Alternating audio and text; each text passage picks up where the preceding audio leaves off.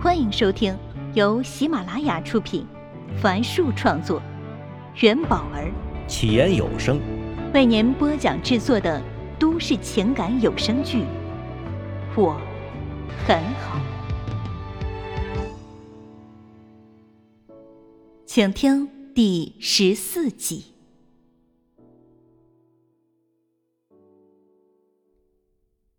这个时候，温暖转过身来，大声的说：“当年 VCD 问世，大街小巷都在卖盗版碟的时候，我们都以为电影院要完蛋了。但现在呢，电影院不但没倒闭，还发展的更好了，因为家庭影院没有它的观影效果。”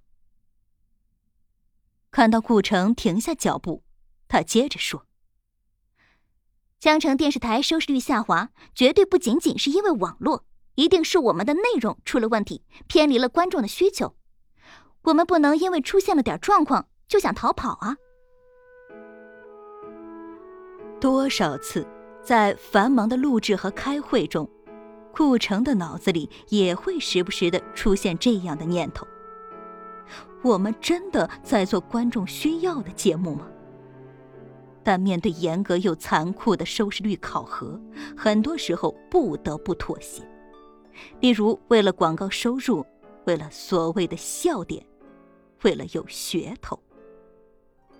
但真的靠几个有理想的人就能扭转现在的局面吗？他转过身，目光从温暖身上移到了谢畅身上，故意说：“我们电视台可没谢大编导说的那么好，我的节目预算刚刚被砍了一半。”当然，有些马屁精啥事儿也没有啊。谢畅脸色苍白，预算被砍后，顾城已经几次当众给他难堪。这时候，他说或者不说，甚至无论他怎么说都无济于事，因为顾城都会用自己认定的结论去解释他谢畅的行为。看着两个男人眼中的火光。温暖明白了眼前的状况，顾城突然盯着他说道：“如果真的那么喜欢，毕业后就该直接入行啊！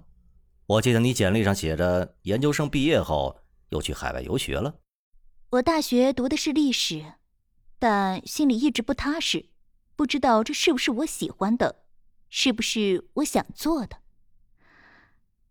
这个，嗯。有些丢人。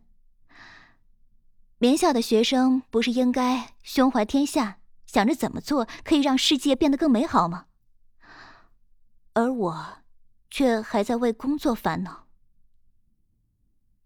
温暖自嘲的模样煞是可爱。他见顾城没有说话，接着说：“刚好那时有一个机会，可以去新西兰边打工边旅游。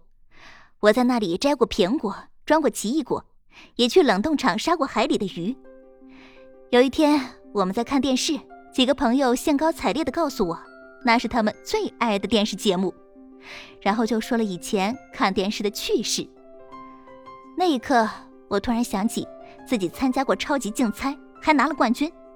当时全场的观众都如痴如醉，我一下子就知道自己想要什么了。他嘴角扬起。好像又回到了那个夜晚。顾城心中涌起了一股激流，怔怔的问：“超级竞猜？”温暖点了点头。温暖，温暖，啊，温暖！他终于知道为什么觉着眼熟了。原来是他，他就是那期超级竞猜高考状元专场的冠军。也正是那期节目，看到那么多欢呼雀跃的观众，顾城突然想成为一个综艺导演，给别人带去快乐，真的会很满足，很快乐。那年一号演播厅的场景和此时的场景在脑海里不断切换，同样，那年踌躇满志的自己，和此时颓败的自己也反复出现。岁月竟如此之快，让他毫无反应，又不得不接受原来已经过了十几年的现实。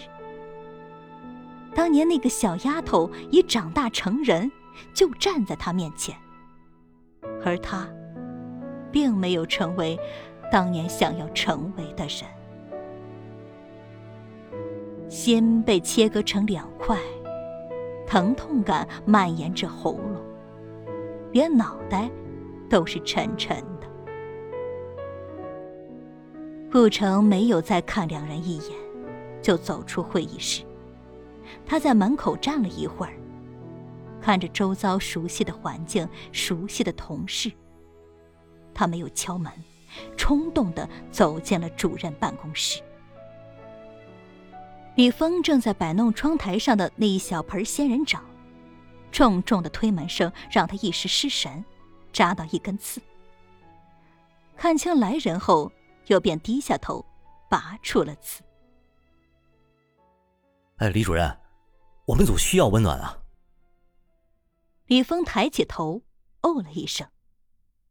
以往顾城都是喊主任的，今天却加了姓氏。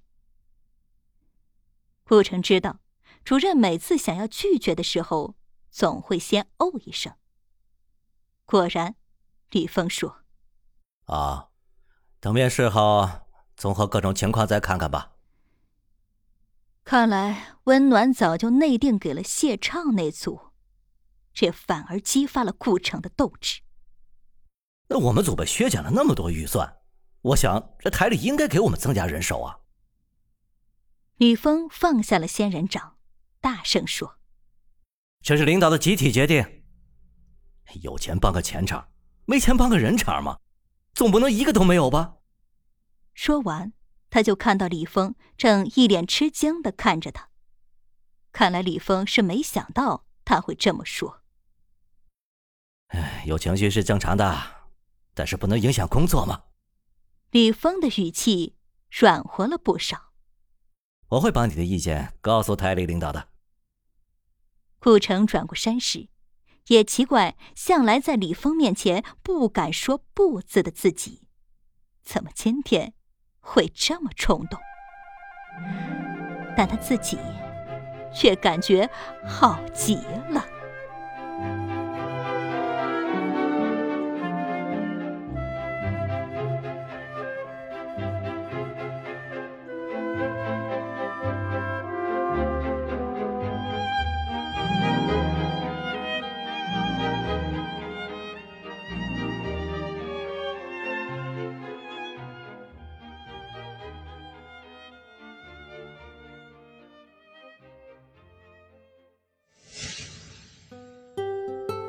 本集已为您播讲完毕，感谢收听。喜欢请订阅，分享给更多的朋友。下集再见。